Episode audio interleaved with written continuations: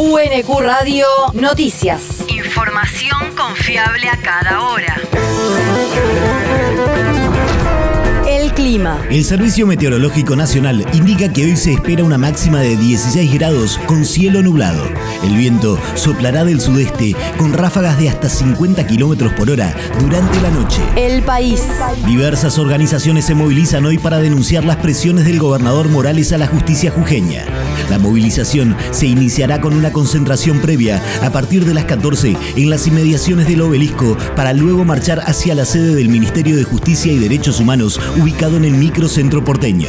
Los organizadores de la protesta denuncian que el gobierno jujeño sigue presionando a la justicia provincial para que Milagro Sala vuelva a la cárcel y reclaman el fin del revanchismo contra la líder de la organización Tupac Amaru.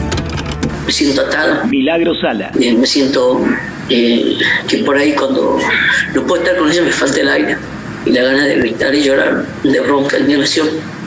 Porque yo sé que me equivoqué en algunas cosas, algunas cosas me habré equivocado, pero que me esté pasando tan mal, creo que no lo merezco. No merezco todas las cosas que me hacen. Y dice que en la vida eh, uno se tiene que tener las consecuencias de por donde uno anda, sea en la política, en el gremio, eh, cuando vendes algo. Si te va bien, de dices, va mal, no, pero vos tenés tener las consecuencias. Pero nunca he visto una persona tan, tan mala que arremete contra la familia también, contra toda la familia, y que, y que te quiere quitar todo, hasta la esperanza de vivir. Y, y eso es lo que me duele. El coordinador de la Tupac, Alejandro Coco Garfagnini, afirmó que el Estado argentino tiene que ser claro en confirmar que va a cumplir con la medida cautelar de la Corte Interamericana de Derechos Humanos e intimar a Morales a que no viole la Constitución Nacional. La región. La provincia de Buenos Aires adhirió a la Ley de Economía del Conocimiento.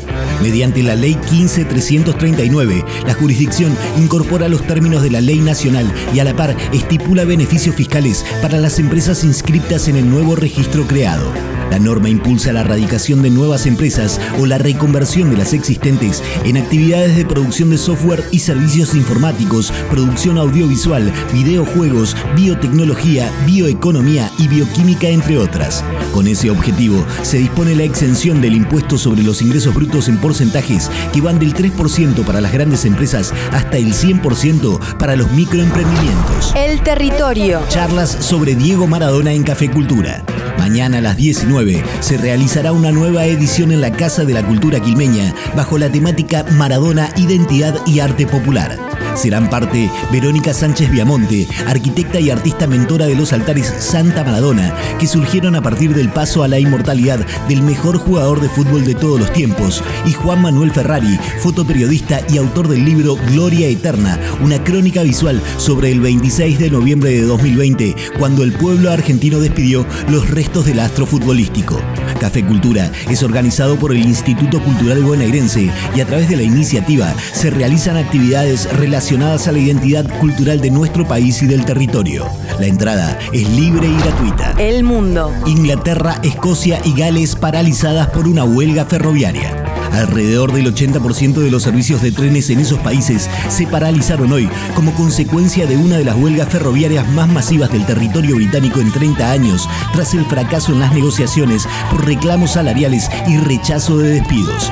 Para el miércoles también está previsto un paro que afectará, además de las líneas de tren de todo el país, a los subterráneos de Londres. Las acciones se reanudarán el jueves y el sábado, pero el servicio se verá interrumpido de lunes a domingo, mientras los sindicatos amenazan con medidas durante todo el verano.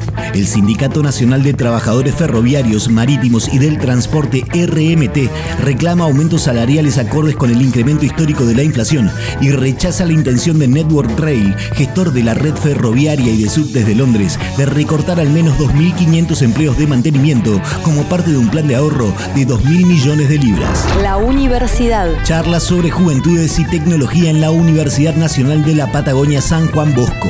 Denominada Juventudes, Relaciones Interpersonales y Prácticas Tecnológicas, se realizará hoy en la Casa de Estudios Patagónica y estará a cargo del doctor en comunicación Leonardo Murolo, docente e investigador de la Universidad Nacional de Quilmes. El foco estará en las distintas prácticas alrededor de las redes sociales y los dispositivos móviles. Murolo comentó que indagará sobre algunas palabras claves que están de moda y que intentan rotular prácticas sociales interpersonales como FOMO, fabbing, bumping, staging, ghosting, stalkear y cancelación, tomándolas como prácticas sociales y teniendo en cuenta la intervención del mercado en las formas de relacionarnos mediante pantallas. El deporte. La Confederación Brasileña de Fútbol definió que el partido pendiente entre Argentina y Brasil se juegue en San Pablo.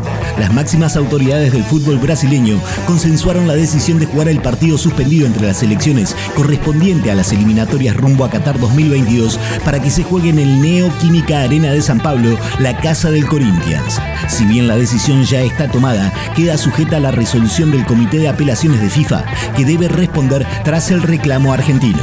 En abril, la FIFA decidió que el partido debía jugarse y fijó el 22 de septiembre como nueva fecha. UNQ Radio te mantiene informado. Información confiable a cada hora. UNQ Radio, la radio pública.